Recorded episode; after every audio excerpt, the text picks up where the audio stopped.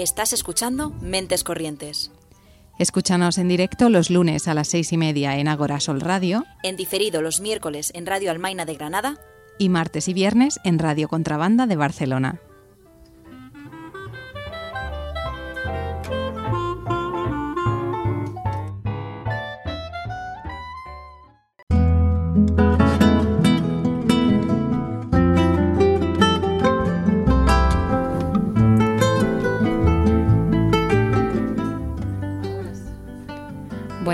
Tardes, eh, sincronizadas. Hoy estamos con los roles un poquito cambiados, Ana y yo.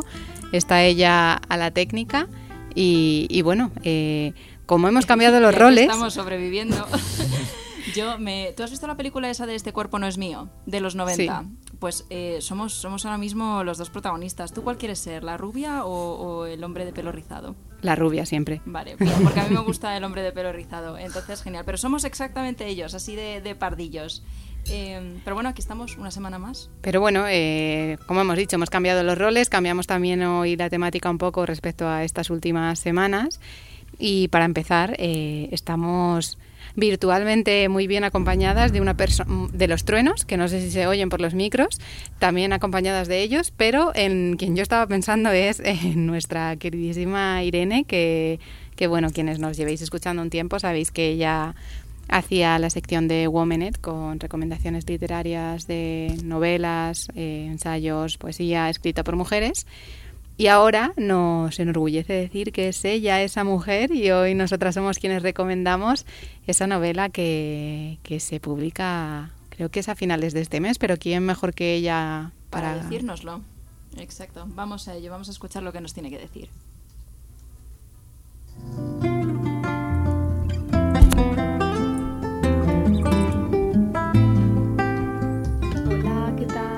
Bueno, yo soy Irene Nicolás Martínez y hoy vengo a hablaros un poquitito de mi próxima novela.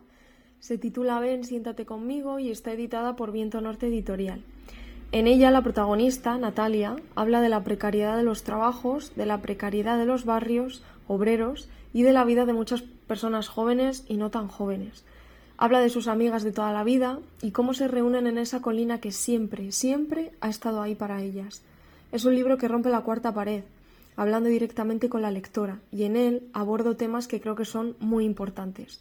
El cuerpo, las relaciones, la amistad, el trabajo, las posibilidades y la clase trabajadora. Sale el 31 de mayo en librerías y actualmente está en preventa.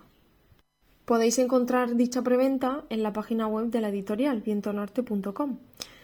Y bueno, el viernes 2 de junio de 6 a 8 y el miércoles 7 de junio de 8 menos cuarto a 9 estaré en la Feria del Libro de Madrid. El viernes 2 estaré en la caseta de Muga y el miércoles 7 estaré en la caseta de la imprenta. Y nada, simplemente espero que os haya interesado, espero veros en la Feria del Libro, que tengo muchísimas ganas de firmar y os mando un abrazo a todas. Mil gracias por escucharme. Bueno, pues como ya sabéis quienes la conocéis, Irene tiene mucho talento para la literatura y además me hace mucha ilusión porque yo creo que en más de un programa nos recomendó libros de la editorial en la que ahora publica, ¿no? Y me parece como muy bonito ese Es como terminar, ¿no? El círculo el círculo se completa y además está muy bien. Irene, te esperamos para que vengas a hablarnos eh, de tu propio libro. ¿No? Que yo creo que es lo que toca. Claro, claro, ya va siendo hora, así que nada. Y para quienes nos estéis escuchando, pues es verdad que está haciendo unos días que muy para pasear por el retiro no son, pero estando Irene en la Feria del Libro hay que ir. No hay nada que un paraguas y un buen chubasquero no pueda solucionar, así que va a estar en muchas casetas, eh, habrá que pillarla en una.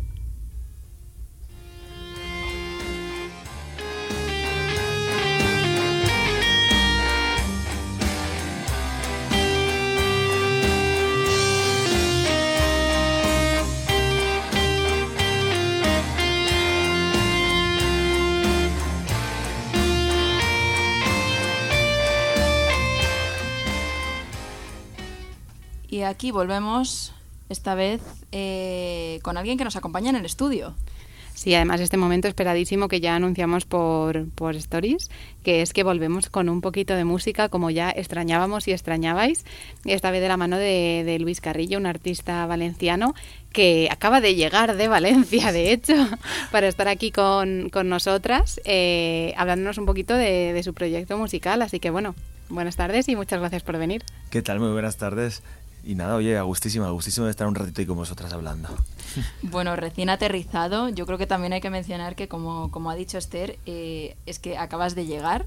Sí, sí, estoy Ah. requete recién aterrizado, vamos, en la tierra. Tal cual, te, llegar. te va a pillar la tromba de agua para irte a tu casa, o sea que Ya estarás veo, ya. pensando, madre mía, el momento en el que he decidido venir aquí. Eh, y- No, no, no, estar aquí es maravilloso. Cuando nos vayamos ya veremos, pero igual eso Sí. igual no me gusta tanto. Claro, pero ¿no? sí, seguramente me moje un poquito. Lo que no vas a querer es salir. Y no, Exacto. Y no por la lluvia, sino por nosotras Sí. y por nuestra compañía. Por supuesto. Pero bueno, vamos a indagar un poquito primero en tus inicios. Comenzaste de forma autodidacta en la escena musical y bueno, formaste parte de varios grupos de rock en Valencia.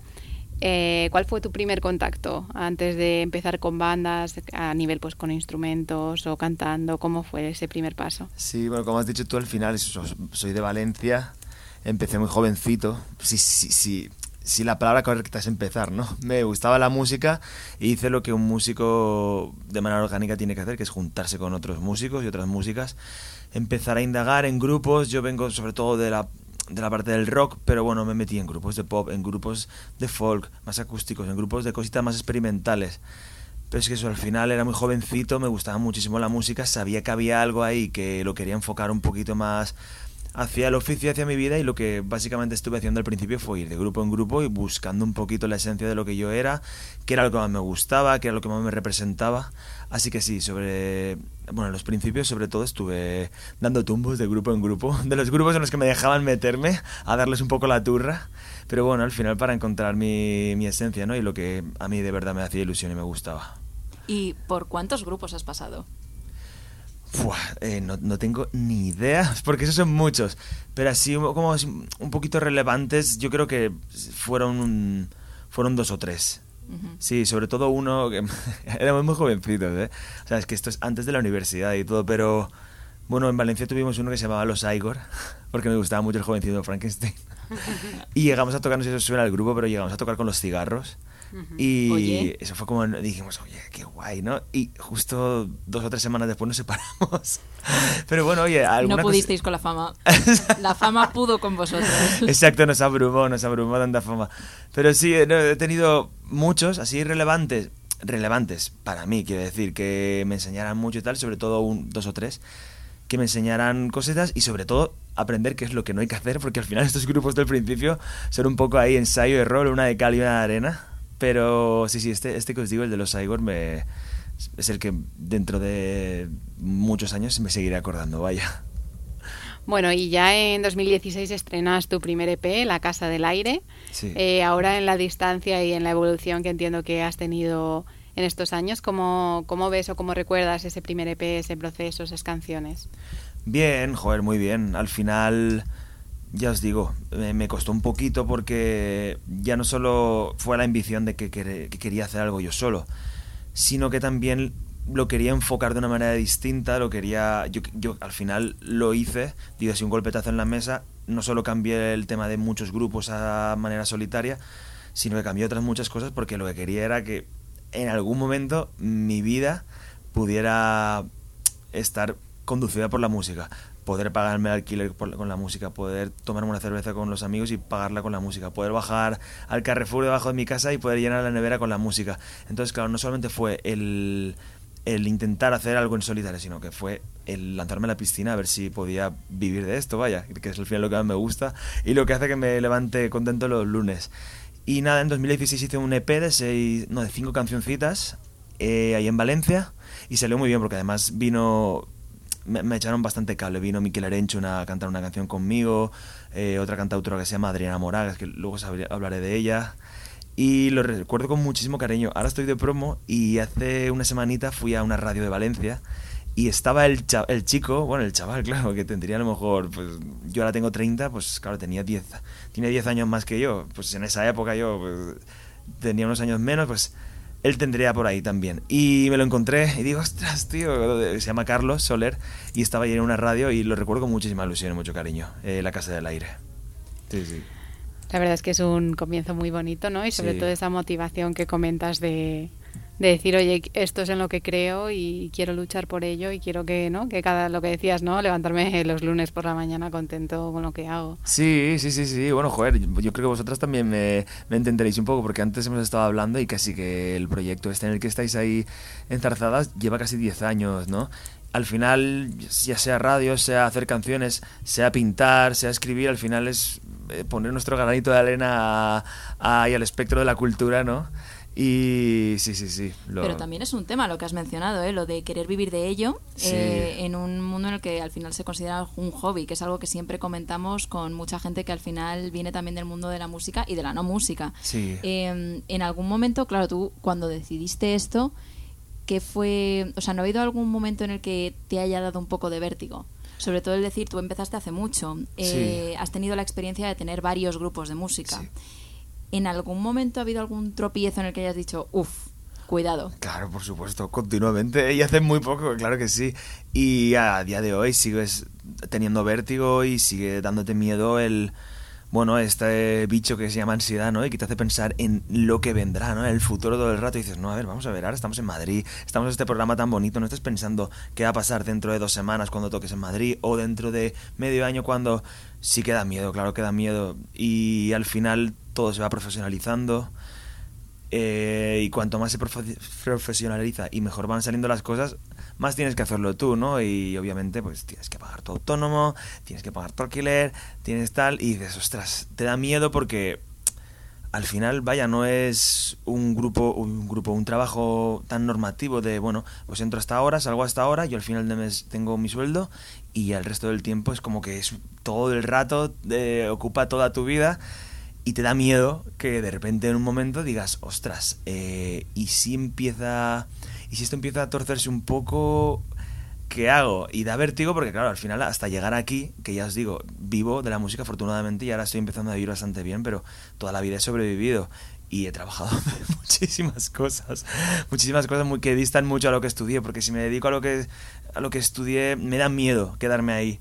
Yo quiero seguir con esto, seguir con esto, afortunadamente cada vez es más grande, pero sí, sí, da vértigo, da miedo tropezarse y no hace años que ese fantasma me persigue, sino que la semana pasada pues me volvió a invadir y decir, ostras, esto estará bien, un poquito ahí la inseguridad, el síndrome del impostor estoy haciendo lo correcto, ahí en plena promo, claro que sí, pero bueno, intento trabajármelo y pensar que, que, que hay que seguir, joder, que aquí para eso estamos aquí. ¿Qué papel juega eh, el entorno en esta situación? ¿no? Porque es verdad que normalmente cuando, sobre todo a nivel generacional, ¿no? Pues los padres, los abuelos se preocupan por decir, oye, que tengas un futuro estable y es verdad que este tipo de profesiones, lo que tú comentas, ¿no? Implican esta inestabilidad de no es un salario fijo y hay veces que se ve un poquito como con peores ojos desde esa preocupación. ¿Cómo vives tú eso? ¿Has tenido la suerte de sentirte súper apoyado? como De sentirme apoyado y comprendido, sí, porque yo además desde muy pequeñito ya apuntaba ya no solo en la música, sino que apuntaba que iba a ser una persona un poquito alternativa en el mejor sentido de la palabra y en varios sentidos.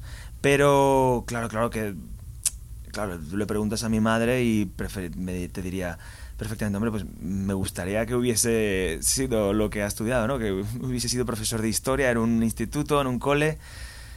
Eh, claro, un, un trabajo mucho más normativo, ¿no? ¿Cuándo cambió esto? Pues supongo que la gente que me esté escuchando o incluso vosotras se va a ver reflejada y reflejado que es cuando empezaron a entrar pelas. La verdad, cuando mis padres y bueno, mi familia empezaron a ver que entra, así, empezaba a entrar dinero, pues podía ser plenamente autónomo, podía pues, pagar mis cosas, no pedir dinero, encima ahorrar y tirar y toda la vida ir la guitarrita, cantar y de repente un día, pues es así, pero entra dinero, es una persona eh, individual autónoma, puede tirar el solo con lo que está haciendo, le gusta, está contento, pues oye, que tire hasta llegar aquí, obviamente han habido de, y otra cosa, y si lo combinas y tal. Pero bueno, es que hay algunos trabajos que demandan tanto que no puedes estar haciendo muchas cosas a la vez, o una u otra, pero pero bueno, sí. Pero bueno, en cuestiones familiares, cuando empezaron a entrar dineritos, eh, la cosa ya empezó a verse con otros ojos. Ay, calma ahí. Es que al final vivimos en el mundo capitalista en el que vivimos. Sí, y bueno. eso como que no se puede cambiar de la noche a la mañana. Sí, y no, y tengo familia maravillosa, ¿eh? pero bueno, claro. Se preocupan y es que lo que dices tú, si no hay pelas, lo mm. pasamos un poco mal. Obviamente no quieren que lo pase mal Pero bueno, hubo un momento ahí de... de titubeos. Sí, sí, sí, Me ha parecido muy interesante una cosa que has dicho también de, bueno, podría hacer algo que tenga relación con lo que he estudiado, pero me da miedo acostumbrarme. Eso me ha parecido muy interesante porque me parece que puede resonar con mucha gente. Em, ¿Por qué crees que es, eh, eh, hay una sensación como de que este otro mundo te puede atrapar? Mira, a mí me pasaba una cosa, yo soy tengo, he estudiado historia, historia del arte y tengo el bueno, el máster de profesorado, soy profesor, bueno, si no me dedicara a la música, creo que sería algo parecido a profesor de historia y de cosillas así de secundaria. Y claro, eh, a mí me pasaba una cosa, que es que esto cuesta mucho, como muchísimas otras cosas, pero tampoco me voy a poner aquí muy catastrofista ni a quejarme, pero es cierto, es un emprendimiento, cuesta mucho y Claro, si te ofrecen una cosa de lo tuyo que te dé estabilidad, que mole, que estés a gusto, mm, pues da miedo. Entonces me hacía como una especie de auto boicoteo y lo que he estado haciendo todos estos años es trabajar, obviamente, porque había que conseguir pelas, pero de cosas que no tenían nada que ver conmigo. O sea, he llegado a, bueno, dar clases de guitarra, eh, a limpiar en la playa de Valencia. he llegado a ser eh, seguridad en un garaje. hacer cosas que no me gustaran nada para que luego en el momento en el que hubiera que dejarlas me diese exactamente para igual. No quedarte. Exacto, entonces me auto boicoteaba porque cogía cursos de mierda, o sea, los peores de este. Bueno, ya está, una, una ETT, pues venga, esto, tal. Porque, y me han ofrecido cosas para coles y cosas muy guays, pero decía, es que, y mi madre no lo entendía, pero decía, es que mamá, si cojo esto, me voy, a, me voy a encasillar aquí porque voy a estar muy cómodo, voy a estar bien. Además también me gusta, joder, que a mí lo que me gusta es estar con gente y dar la turra. Entonces me, me, buscaba cosillas que no me gustaran mucho para, para que duraran poco, la verdad. Porque al final, lo que como habéis dicho antes al principio, que es algo que demanda demasiado. Soy muy fan, o sea, muy fan porque eres un estratega. Al final es que es eso, se nota que has estudiado historia, que has visto las diferentes estrategias que le ha funcionado a la gente en el mundo y que has escogido la mejor. Dices, no, esto tiene sentido. Para ti igual no, pero dentro de mi cabeza sí. Sí, bueno, ahora que estamos aquí a gustísimo hablando, es divertido. Pero cuando estaba ahí con el en el garaje con una porra, no, me hacía nada de gracia, la verdad. Y además me ves y dices pero ¿qué hacías trabajando en eso? Pero bueno, era lo que, lo que me tocaba en ese momento, y, pero sí, sí, sí, sí. Es que nadar a contracorriente cuesta mucho. Yo creo que hay veces que cuando hacemos comentarios igual no nos paramos tanto a pensar, a pensar en eso, ¿no? Que al final en, eh, lo tuyo es un comentario acerca de una cosa que hace una persona, pero esa persona que lo hace es nadar a contracorriente a diario. Claro. Y muchas veces contra ti mismo. Claro, exactamente. Sí, sí, y bueno, y hablo con muchísimo respeto. Si nos está escuchando algún seguridad de algún garaje o alguien que está limpiando en las playas de Valencia, me, maravilloso. Claro, cada uno con lo suyo. Pero bueno, si puedo seguir con la guitarrita, como dice mi madre, pues adelante. Adelante. Teniendo en cuenta esto y toda esta como reflexión que has hecho al respecto de cómo enfocarlo, ¿qué mm. consejo le darías a alguien que se esté planteando empezar en la música pero tenga este tipo de dilemas o este tipo de cuestiones de lo combino, no lo combino, me pongo a hacer esta, esto de esta manera, de esta otra? Pues a ver, no sé si soy el más indicado para dar consejos. Es más, no me voy a atrever a dar un consejo. Yo voy a decir lo que hice yo.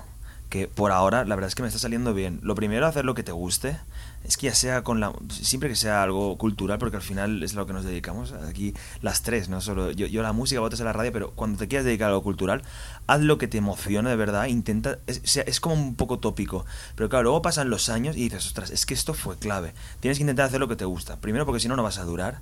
Y segundo porque es que al final sale al final sale. Y dices no pero cómo sé yo si va a salir, porque a lo mejor no lo hago tan bien como tal. Entonces, yo creo que la clave de todo esto es rodearte de, gente que te quiera y gente buena. Yo tengo la suerte de tener amigas y amigos maravillosos a los que les he ido a cantar y me han dicho, esto Luis es un mojón. Y decir, vale, o decir, vale Luis, esto ahora mola un montón. Y preguntar y acompañarte de gente que te quiera, que te... Que, que, que te quiera, que sea tu familia y te diga, tira para adelante, tío, que esto, yo, si no, si no fuese por mis amigas y mis amigos, no, no seguiría aquí. Entonces, uno, haz lo que te emocione, lo que te guste, y dos, intenta rodearte de, de gente buena, joder. Que, que se cuenten con los dedos de una mano, pero a los que se les pueda dar una buena brasa. Y luego te la den ellos a ti, por supuesto. Claro, hay que dar y recibir a partes iguales. Por supuesto, La turra es aquí, vamos, para todos. A la orden del día. Bueno, pues yo creo que se ha quedado buen momento eh, para escuchar un poco cómo suenas. ¿Qué, qué nos vas a, ¿Qué nos vas a tocar? Pues mira, ¿os parece bien? Os voy a tocar una canción que está en el último disco que se llama La Duda, que la canto con mi amiga Chica Sobresalto, que hoy no está aquí, pero si os parece bien le voy a dar caña de eso. Perfecto. Pues enseguida volvemos.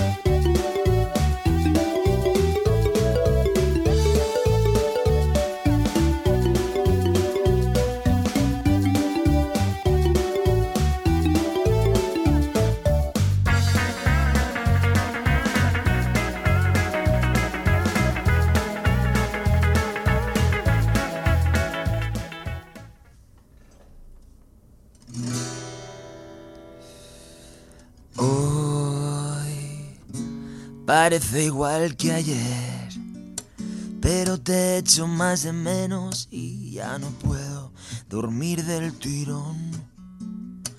El mundo ya no gira como tiene que girar y esta sensación me está arrastrando a sacar el clavo con otro peor. A veces se me olvida tu voz por las mañanas, la sal en las heridas y el camino de lunares por tu espalda. A veces se me olvida que no estás en mi vida, mi amor. Aunque a veces dude y me veas llorar y me vean llorar.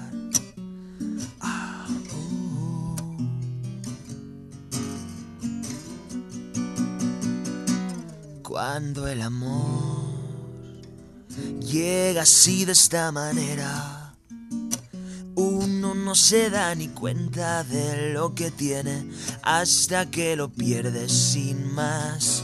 El castillo de arena cae bajo la tormenta y el chaparrón nos ha arrastrado a ser dos esclavos que esconden dolor. A veces se me olvida tu voz por las mañanas, la sal en las heridas y el camino de lunares por tu espalda. A veces se me olvida que no estás en mi vida, mi amor, aunque a veces dude, aunque a veces dudes tú aunque a veces dude.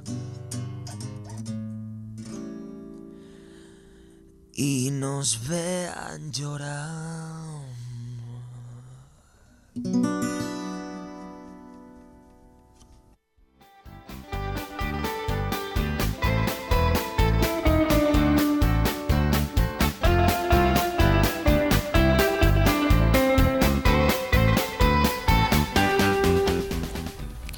Bueno, pues como siempre disfrutamos muchísimo de la música en directo y la verdad es que ha sido una delicia para los oídos escucharte, Luis. bien, muchas gracias. Así que bueno, eh, vamos a seguir un poco ya aprovechando que, has, presentado la duda, cuéntanos un poco de, este tema.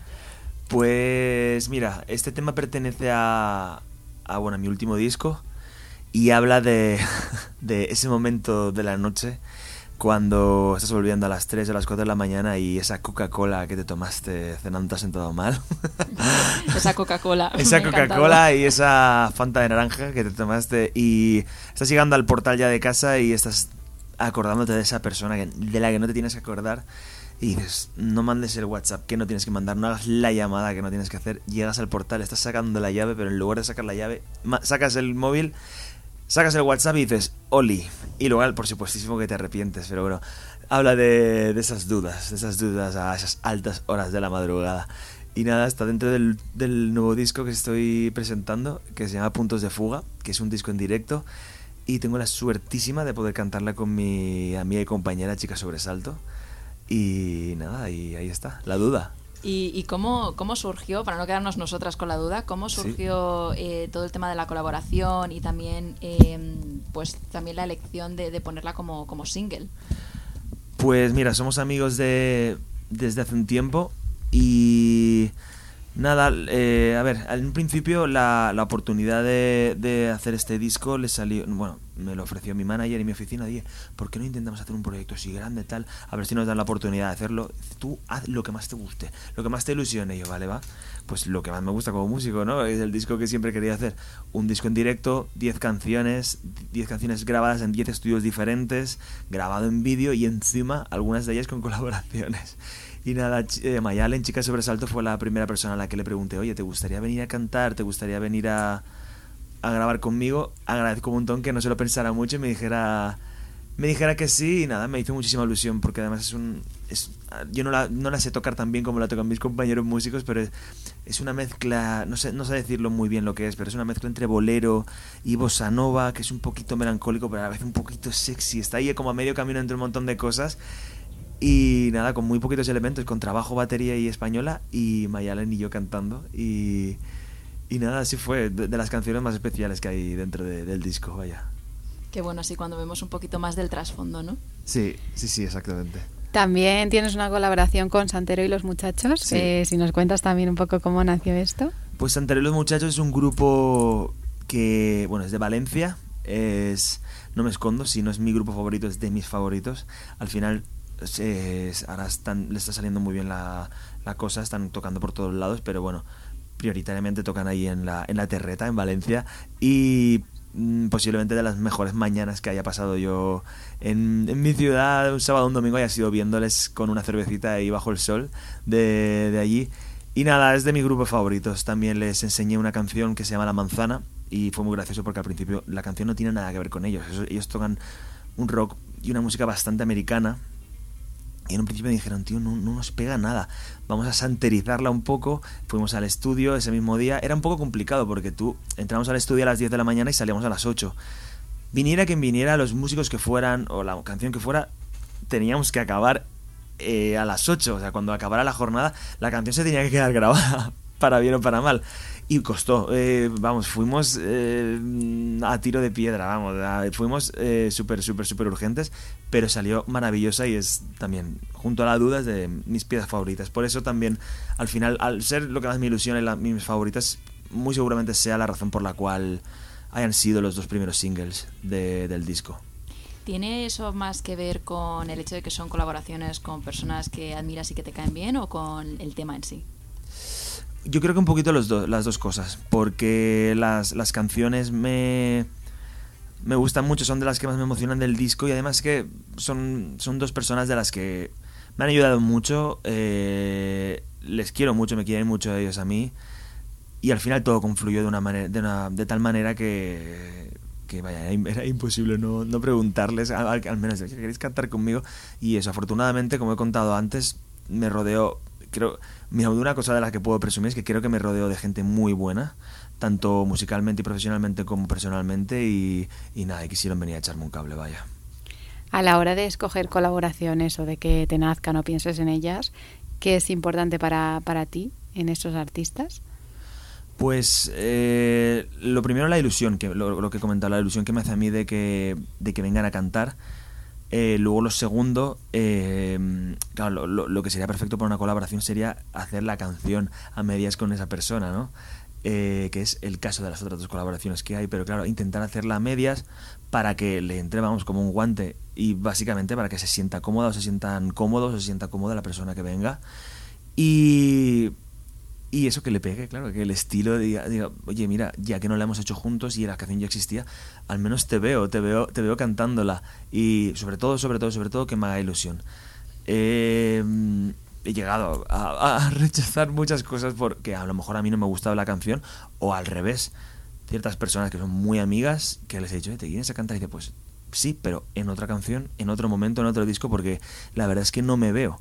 Y obviamente cuando alguien te dice eso, o lo digo yo, es de no es el momento, no es la canción, hay que respetarlo y con muchísima ilusión eh, me lo volverán a pedir o lo volveré a pedir dentro de un tiempo, pero sobre todo que, le, que me haga ilusión y que le pegue la canción a la persona en cuestión, vaya. Ahora que sacas este tema también me parece importante eso, ¿no? El saber a veces decir que no y que, es algo legítimo, ¿no? Siempre que se haga desde, desde el respeto, desde el amor, pero, pero entiendo que a veces puede resultar un poco duro, ¿no? Que algo que tú tenías en, en mente no salga como querías, tanto cuando eres tú el sujeto activo como el pasivo. ¿Cómo, ¿Cómo se gestiona el rechazo en estos casos? ¿O cómo lo gestionas tú? Pues mira, yo el otro día además lo hablaba con un, con un colega, eh, que además está muy de moda meter esta, esta, este tipo de filosofía en las, en las series, que es el mito de la caverna de Platón. ¿no? Al final tú estás como muy dentro de la caverna y según lo que vayas haciendo, vas saliendo y vas viendo otras cosas y vas viendo la gente que se va quedando atrás, la gente o, o lo atrás que estabas tú, eh, que eso es lo que se suele ver. En la música pasa lo mismo. Van pasando los años, van ocurriendo experiencias buenas y malas, sobre todo, desgraciadamente, de las que se aprende son de las malas. Y, y vaya, vas, vas, vas aprendiendo y te vas dando cuenta de que, obviamente, cuando tú eres más chiquitín que la persona que viene a ayudarte, pues tú quieres que vengan a ayudarte, porque tú piensas que vas a subir ese escaloncito y si es real se sube, o la otra persona me lo puede preguntar a mí. Pero claro, con, el paso de los años y la experiencia te das cuenta de que hay veces que lo puedes proponer o te lo pueden proponer, pero es que no te pega. Es como si, es como si a veces te dicen, oye, que vamos a ir a un restaurante donde la especialidad es la berenjena y dices, ya, joder, pero es que no me gusta la berenjena. Mm. Y a veces, al principio, a mí me sentaba mal de, me ha dicho que no. O cuando yo le he dicho que no a alguien, me ha dicho, oye, pues está, no sé qué. Y, al final, según vayan pasando los años y, ¿no? vas saliendo un poquito de, esa caverna, te das cuenta de que es que es lo más normal del mundo. O sea, si a ti no te gusta la berenjena y no vamos a ir a cenar, no te puedo llevar a un restaurante de berenjenas a pesar de que me quieras mucho y te apetezca mucho estar conmigo. Pero no me gusta la berenjena, es que al final voy a tener que comer pan con aceite. Entonces, va un poco por ahí. Y con los años, al final, eso, te das cuenta de que es normal. Y no pasa nada. Y no no, te, no tiene por qué quedar mal esa persona ante a ti y ante nadie, o tú al revés. Simplemente es que es como las personas o, una, o las relaciones. Joder, tiene que fluir y tiene que empastar. Si no, pues no pasa nada. A la próxima no, hay ningún problema. En este caso, desde el punto de vista de alguien que, por ejemplo, está empezando, eh, lo que decías tú, la presión es a lo mejor tener que decir que sí o, tardar Un, poco, un poquito más, como que no tienes la confianza plena de decir, mira, en este momento no. Em, también tiene algo que ver igual el miedo de, de como de no estar en todas partes, porque cuando empiezas, claro, lo que, es, necesitas visibilidad. Claro. Entonces, ¿cómo se gestiona un no porque no te apetece, porque no te gusta la berenjena, pero a la vez sabes que, claro, que si pues que quieres subir, que, necesitas a gente que te escuche? Te, refieres a, si alguien me dice a mí eh, que no a una colaboración, ¿verdad? Cosa la cual obviamente ha pasado. por supuesto, por supuesto. Eh, a ver, y si lo tuviera que hacer alguien también, yo consejos no puedo dar, pero sí decir lo que yo al menos haría o hice, que es al final, eh, es que es lo que te he contado antes, es, entenderlo. Obviamente, mira, las personas, parte de las personas que colaboran en el disco, mm, no sé cómo decirlo, pero eh, están unos escalones más altos que yo. Y tú sabes que si colaboras con alguien que está unos escaloncitos más altos que tú, te va a tirar una cuerda te va a tirar una liana y va a echarte una, una mano y te va a subir un escaloncito y medio.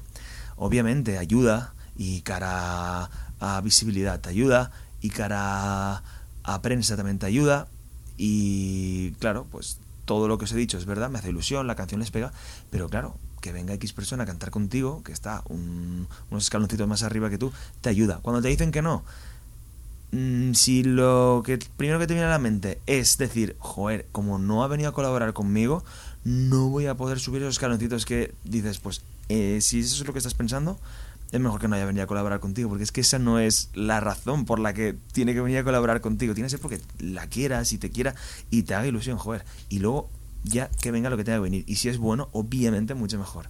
Pero ese tipo de cosas que yo creo que hay que respetarlas al final.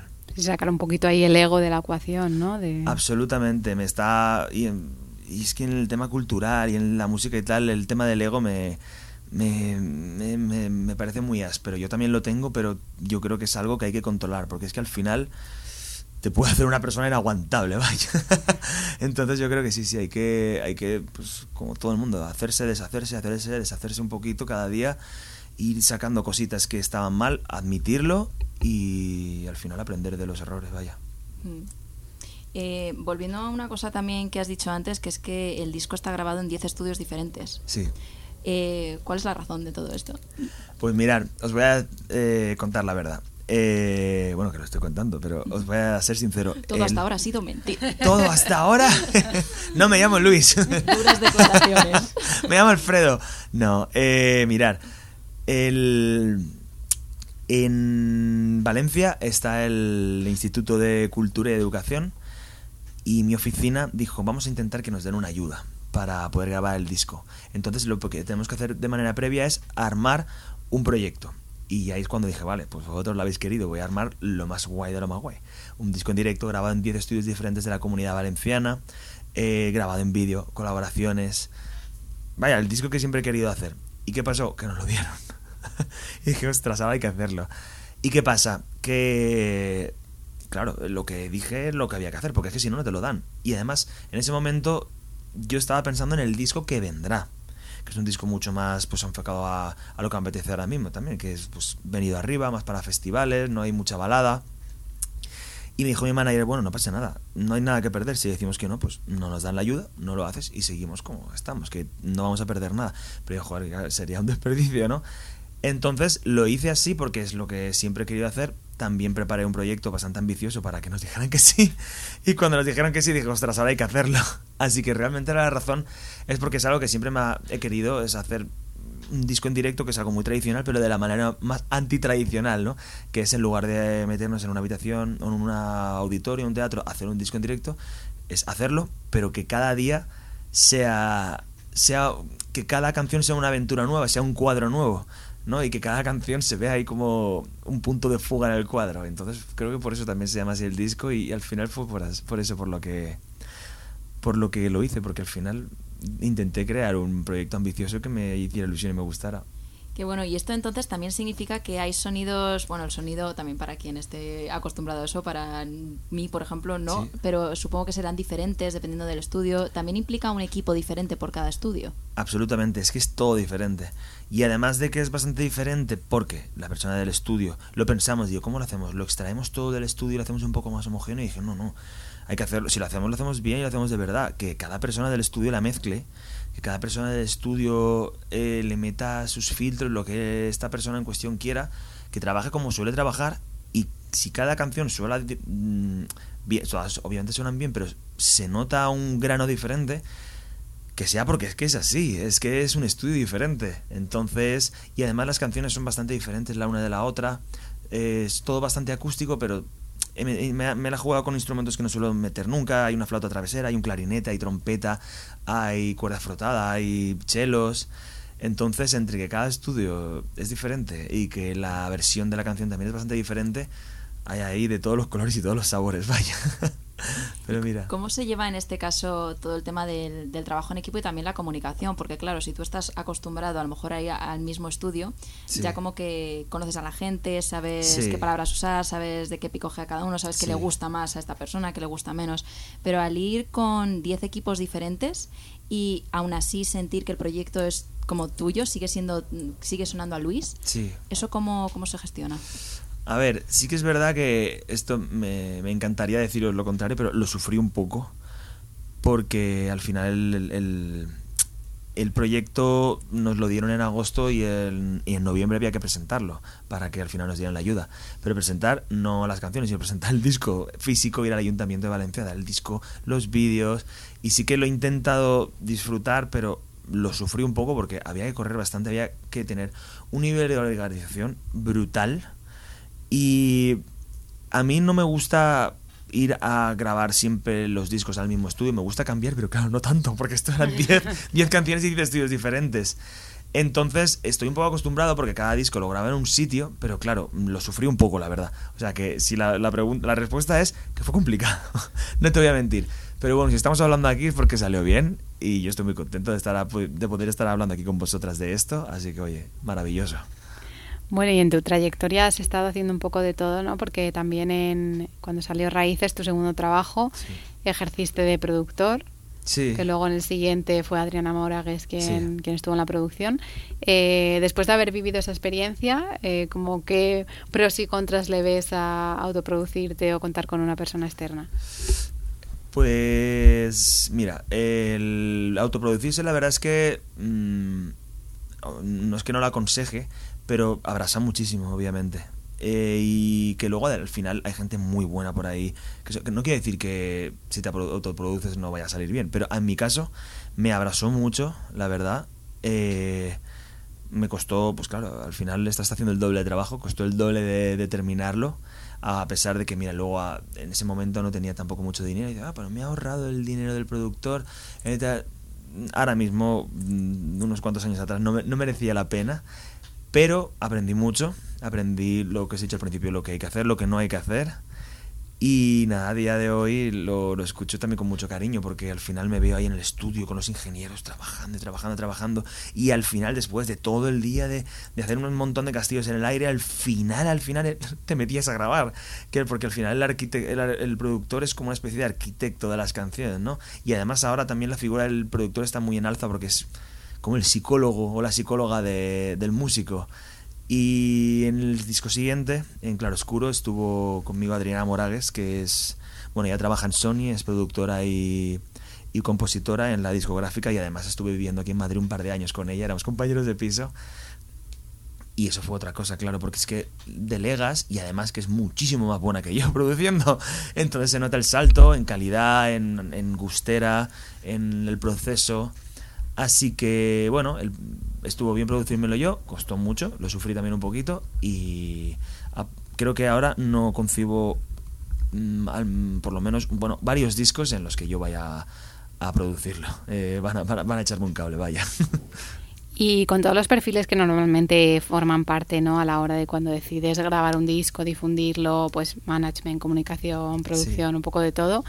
Eh, para una persona, volvemos de nuevo a este formato consejos, para una persona que esté empezando, ¿qué le dirías, qué roles son imprescindibles delegar y cuáles quizá al principio sí que puedes pasarte un poco por alto? Claro, es que eso es un temazo porque al final, eh, además ahora últimamente he estado viéndolo en publicidades y tal, es que hay cursos que te enseñan cómo funciona la industria de la música. Es que, es que hay mm, cosas que, te tiran, que valen bastante pasta y te tiras muchas horas. Y claro, a mí me ha costado muchos años eh, corroborar con compañeros, ir viendo por dónde te vienen los palos. ¿Qué diría yo? Pues con todo tu cariño, ahorra, graba tu disco. Eh, si tienes la oportunidad y contactos, intenta vendérselo a una multinacional, a ver si tienes suerte y te lo pueden pagar y el contrato mola, porque si no, luego nos quejamos. Pero bueno, consigue el dinerillo, consigue las canciones que te hagan ilusión y te gusten, grábalas y, eh, amigas y amigos, esto es la cara B del rock and roll, luego vas a tener que hacer una promoción. Porque si no, vas a hacer un disco maravilloso, pero nadie se va a enterar de que lo has sacado. Esto es una pena, pero es así. Desgraciadamente, ahora no lo que más cuenta no es hacer la mejor canción, sino que lo que más cuenta es conseguir o acceder al megáfono que a ti te parezca bien o al, bueno, al que tengas oportunidad para que tu proyecto salga de por él y llegue al mayor número de gente posible. Porque al final eh, vamos a grabar, que nos encanta, pero los músicos lo que queremos es eh, reconocimiento y a raíz de ese reconocimiento se traduzca en que la gente venga a los conciertos. Porque lo que queremos es tocar lo que hemos grabado. Entonces, grabar con ilusión, ahorrar ahí vuestras pelillas, grabar vuestro EP, vuestro disco y con muchísimo cariño hacer unos videoclips bonitos e invertir en promoción para que la gente se entere de lo que habéis hecho. Eso es, hasta ahí puedo leer y más que consejo es lo que yo estoy haciendo, vaya. Es que el tema promoción es otro cajón enorme que, claro, tiene como poco que ver con el resultado que ya está hecho, pero que es una parte casi igual que necesaria que, lo otro. Igual de necesaria y es que a veces económicamente está... Vale, me gusta porque estamos hablando de cosas que, de las que no se suelen hablar, pero es que a veces cuesta más que ir al estudio y decir, mira, toma, tengo aquí las canciones, escúchalas. Vale, a veces cuesta más dinero la, la, la promoción, pero es que es real. Es que si no inviertes un poquito, es que nadie se entera de que lo has sacado. Y tienes un producto, un proyecto maravilloso, que se han enterado tus amigos y luego al final se traduce en los conciertos. Yo al final, en los dos primeros discos salió muy bien. La verdad es que he tenido la suerte de que casi no he pinchado nunca. Pero claro, tú confías en lo que haces y si apuestas un poquito, los números suben, además suben muy a lo bestia. Si lo que tienes entre manos mm, le, pones confianza y crees que está bien, vaya, que merece la pena. Que, que, intentéis hacer ahí esta ecuación de cositas porque yo creo que al final es la clave para que las cosas salgan bien. entiendo que al final cuando te lo tomas como un trabajo tienes que entender que hay ciertas partes que, que al final también tienen esa connotación, ¿no? De quiero vivir de esto y tengo que tener cierta seriedad con ciertas cosas que, que no es que esté yo tocando en mi habitación con cuatro colegas, ¿no? Sino en el momento que quieres empezar a llegar a la gente, pues a lo mejor tienes que hacer cosas que son un poco más aburridas o requieren un poco más de inversión, pero que al final es, es un poco toma y da, ¿no? Claro, si es que...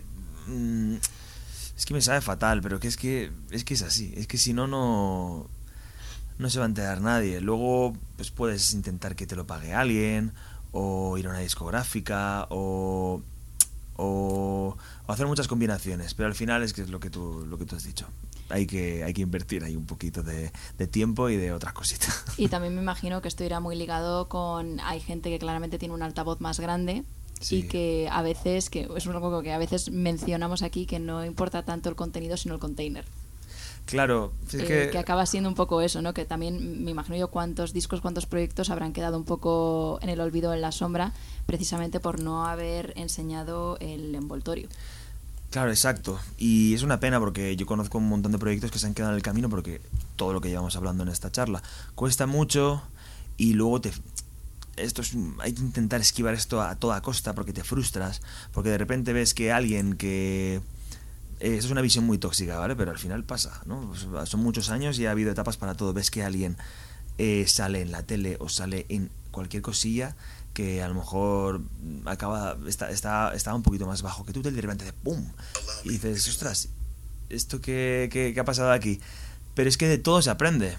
Es que al final la, la faena de esto es que nadie nos enseña a esto, porque es que al final lo que os he dicho, es que hay cursos que enseñan esto, de cómo funciona la industria. Entonces por eso mola juntarse con gente guay, eh, colegas que molen y poner puntos en común. Yo he aprendido un montón de cosas de amigos y de amigas sobre la industria, otros los han aprendido de mí y al final es eso, al final es como como si te invito a cenar y bueno, pues yo voy a hacer esto. Pues cada uno se prepara su, su combinación de, de cosas y, y, sale ahí a rodar. Y dices, venga, que sea Al lo final que es como usar las herramientas que tienes a mano, ¿no? Porque yo muchas veces digo esto, cuando salió YouTube, ¿no? Claro. Allá por el 2006 que dices eh, la cantidad de youtubers que sin saber que eran youtubers, se hicieron youtubers y ahora tienen una carrera eh, muy sólida y muy consolidada y ahora tú intentas hacer lo mismo y mucha suerte.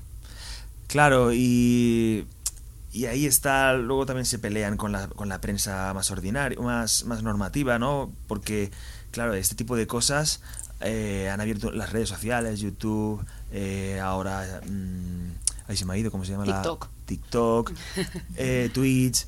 Eh, son cosas que confrontan con la prensa, con la tele, con la prensa más normativa y que encima son gratis, ¿no? Eh, yo me puedo hacer ahora un Instagram y no me va a seguir mucha gente porque me la acabo de hacer, pero ya puedo colgar el cartel de un concierto. Antiguamente tenías que pagar cuñas de radio, tenías que irte a pegar carteles por la ciudad, tenías que llamar a, un montón de radios, hacer un montón de trabajo para que esa canción que acabas de salir saliese por esos altavoces de lo que estamos hablando. Ahora mmm, puedes tener un TikTok, un Instagram, tienes un par de golpetadas así virales y tienes un foco y tienes un altavoz que es gratis. Y claro, eso crea unas de cal y unas de arena. Pero bueno, yo al principio me peleaba mucho con las redes sociales, ahora son aliadas absolutas, porque es que sin ellas no... Ahora mismo, al día de hoy en el que estamos, no, no puedes hacer... Sí, eso yo creo que es una conversación que hemos tenido con la gran mayoría de los artistas que han venido, que al final hay quien le gusta y, le y disfruta de las redes, de gestionar el contenido, de publicar, y hay quien no le gusta para nada pero todos llegan a la misma conclusión de, que son necesarias. Entonces, te guste o no, son parte del trabajo que tienes que hacer o lo que tú comentabas. Al final, a la hora de difundir, es pues ahora se hace de esta manera, entonces te tienes que adaptar a los tiempos. Claro. Pero bueno, sí, afortunadamente. Yo, yo he sido de las dos partes, ¿eh? de las que le has tenido mucha manía y las ha odiado primero por frustración porque no me salían bien, porque no tenía muchos seguidores y luego porque, claro, es trabajo tienes que estar ahí, es gratis, pero tampoco te paga nadie por estar haciendo eso, pero claro, al final es para ti. Luego, claro, ya subes de seguidores, sale bien, entonces ya la cosa empieza a molar. Pero al final es eso, intentar situarse y saber en qué momento te encuentras y al final, joder, echar mano de ellas, que es que son gratis y al final son focos de publicidad que a lo mejor hacen que en lugar de venir 20 personas a Madrid a verte, vengan 25. Pues oye, bienvenidas sean. Claro. Es que es así. Bueno, pues yo creo que se ha quedado buen momento para volver a escuchar otro de tus temas. ¿Qué nos vas a tocar ahora? Vale, pues mira, ahora os voy a cantar eh, la canción que canto con Santo y los muchachos, que se llama La manzana. Me, que- me quedaba yo con ganas de escuchar Sí. esa, así que me gusta. Vamos a por ello. Venga.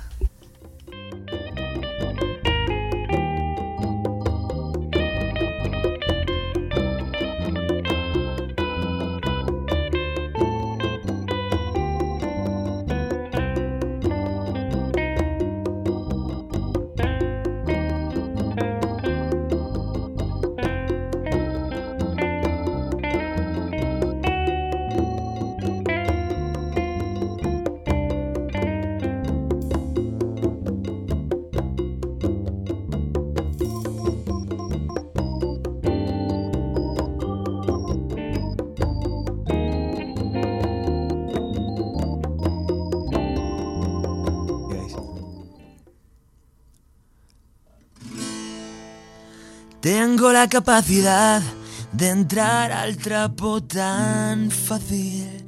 No hace falta que me intenten convencer. Si esta noche estoy perdido y el camino son tus pies por donde pises, yo pisaré. Ah, soy el hueco en tu semana, el bocado en la manzana. Una gota que no colma y aún así se nos derrama. Soy el sorbito de todo lo que a ti te gusta y las ganas de bebernos otra vez. Y tú sabes que no hay, no hay nada que perder. Tú eres como el agua y yo me muero de sed. Y tú sabes que no hay nada que perder. Tú eres el agua y yo me muero de sed. Y háblame de lo que quieras. No alarguemos esta espera. ¿Qué es lo que vienes a buscar? Dilo suave y dímelo ya. Ay, si supieras que muerdo el aire cuando pasas, no perderías el tiempo cantándome esta canción. Ay, si supieras que solo quiero ir a tu casa y comernos esta manzana entre los dos. Ah, y tú sabes que no hay, no hay nada que perder. Tú eres como el agua y yo me muero de sed. Y tú sabes que no hay nada que perder. Tú eres el agua. Y yo me muero de sed.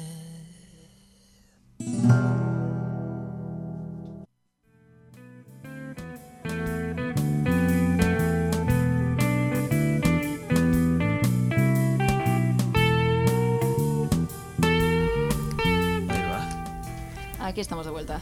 Pues temazo también y ganas de escucharlo también en su versión grabada en colaboración, que seguro que Sí. suena igual de bien que ahora, pero, es que en pero bueno. directo suena muy bien, o sea, en el estudio suena bien. Es como que lo tienes en petit comité, te sientes un poco Beyoncé porque dices, aquí estoy con mi concierto privado. Sí, no, no, y que, joder, que yo estoy muy a gusto. Espero que vosotras también, que se ha creado aquí como un ecosistema Sí, muy sí. chulo y espero que también se Es transmita. la ahí. tormenta, yo creo, ¿eh? Y yo creo que un poco como lo que comentabas de las colaboraciones, ¿no? Que al final Sí. el estar a gusto, el cómo estábamos con la otra persona influye también en el ambiente que se crea y en, Sí. en desde dónde te compartes tú también, ¿no? Sí, un poquito ahí, joder, al final la, la conexión, ¿no? Que, ya es, eh, que digas, bueno, al menos no nos conocemos mucho, pero nos, nos hemos caído medio bien, nos hemos conectado y al final, joder, un programa tan chulo el que consiste en hablar, aquí en venía que os dé un poco la turra, no, en conversar y eso, pues al final se crea algo muy bonito y ya sea a lo mejor pues cantar una canción, ¿no? O yo qué sé, hacer una tortilla de patatas, nos saldría una tortilla Bueno, genial porque hay algo muy bonito aquí, joder. Me gusta esa propuesta de la tortilla, ¿eh? Para el próximo. Pues saldría estupenda. Y es cierto que estamos llegando casi al final, pero mm, al fin nos has contado un montón de cosas. O sea, está- da la sensación de que te estás moviendo todo el día. Sí. A todas horas. Con lo que has dicho también antes de, bueno, desde el primer, desde incluso antes de, de la uni, ¿no? Que tenías Sí. muchísimos grupos, has pasado por varios grupos, varias experiencias, te has producido, te has dejado de producir, Sí. eh, has grabado en 10 estudios, o sea, como que estás como probando muchas eh, cosas diferentes. ¿cómo gestionas tu tiempo también como autónomo para saber cuándo es tu tiempo de descanso? O sea, ¿cómo consigues desconectar para luego volver a conectar?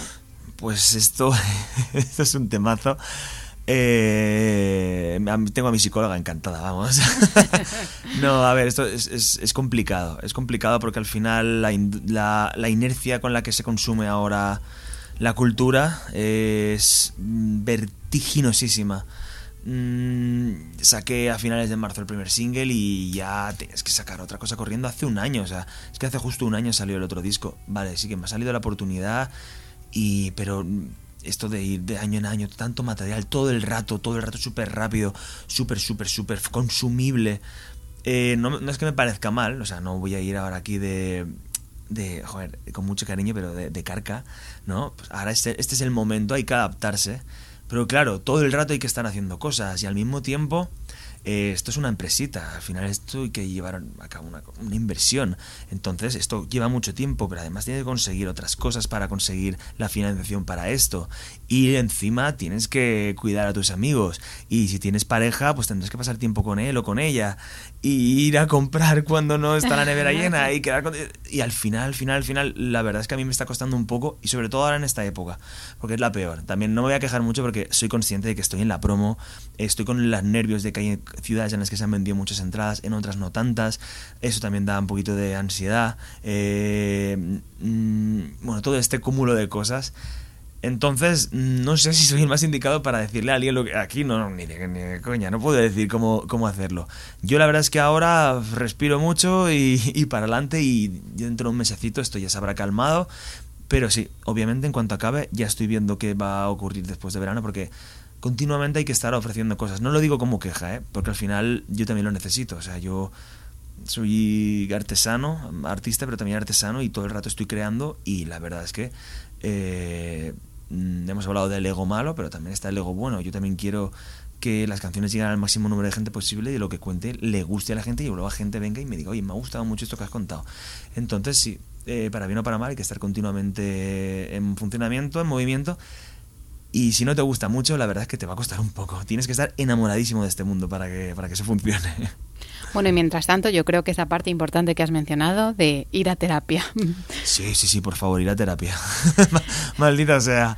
Sí, pero es que es, es, necesario. Yo creo que ir a terapia debería ser de, de, de cabecera, de médico de cabecera y de seguridad social. Eh, un check rutinario cada, cada X tiempo y vale, todo bien, todo, seguimos adelante. Tu familia, tu pareja y tus amigos te lo agradecerán. y tú mismo. Y tú mismo, por supuestísimo. bueno, y ya para concluir, la gente que se haya quedado con ganas de saber más de ti, dónde te puede encontrar, cuáles son las próximas fechas. Vale.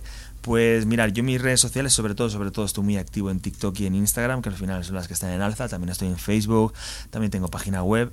En todas estas plataformas, en Spotify para escuchar la música, iTunes, Apple, en absolutamente todas estas plataformas me vais a encontrar si ponéis mi nombre, que es Luis Carrillo, o Luis Carrillo Música. O sea, no tiene pérdida.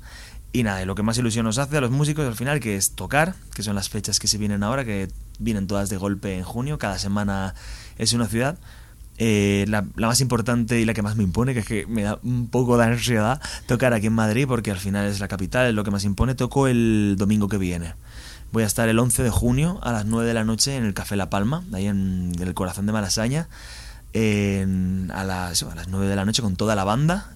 Y bueno, el resto de fechas son en el 4 de junio en Castellón, el 11 de junio, como he dicho, en Madrid, el 17 de junio en Barcelona, el 23 de junio en Murcia y la última, que es en mi casa, en mi ciudad, que es el sábado 1 de julio en Valencia. Y nada, en mis redes sociales podéis encontrar todo este turrón que os acabo de pegar y más cositas. podemos seguirte la pista y estaremos encantadas de seguir haciéndolo. Cuando saques un trabajo nuevo, lo queremos pinchar aquí en la radio en la intro para que se escuche bien y alto. Y también, bueno, mucha suerte para este domingo. Seguro que va súper bien. Y, ya nos quedaremos pendientes también para, contar cómo te ha ido. Genial, muchísimas gracias. Pues muchas gracias por haber venido y por este ratito. Ha sido un verdadero placer. Me lo tenéis aquí siempre que queráis, joder. Muchas gracias. Estupendo, con la tortilla patata, ¿no? Maravilloso, por supuesto. Pues ya está, aclarado.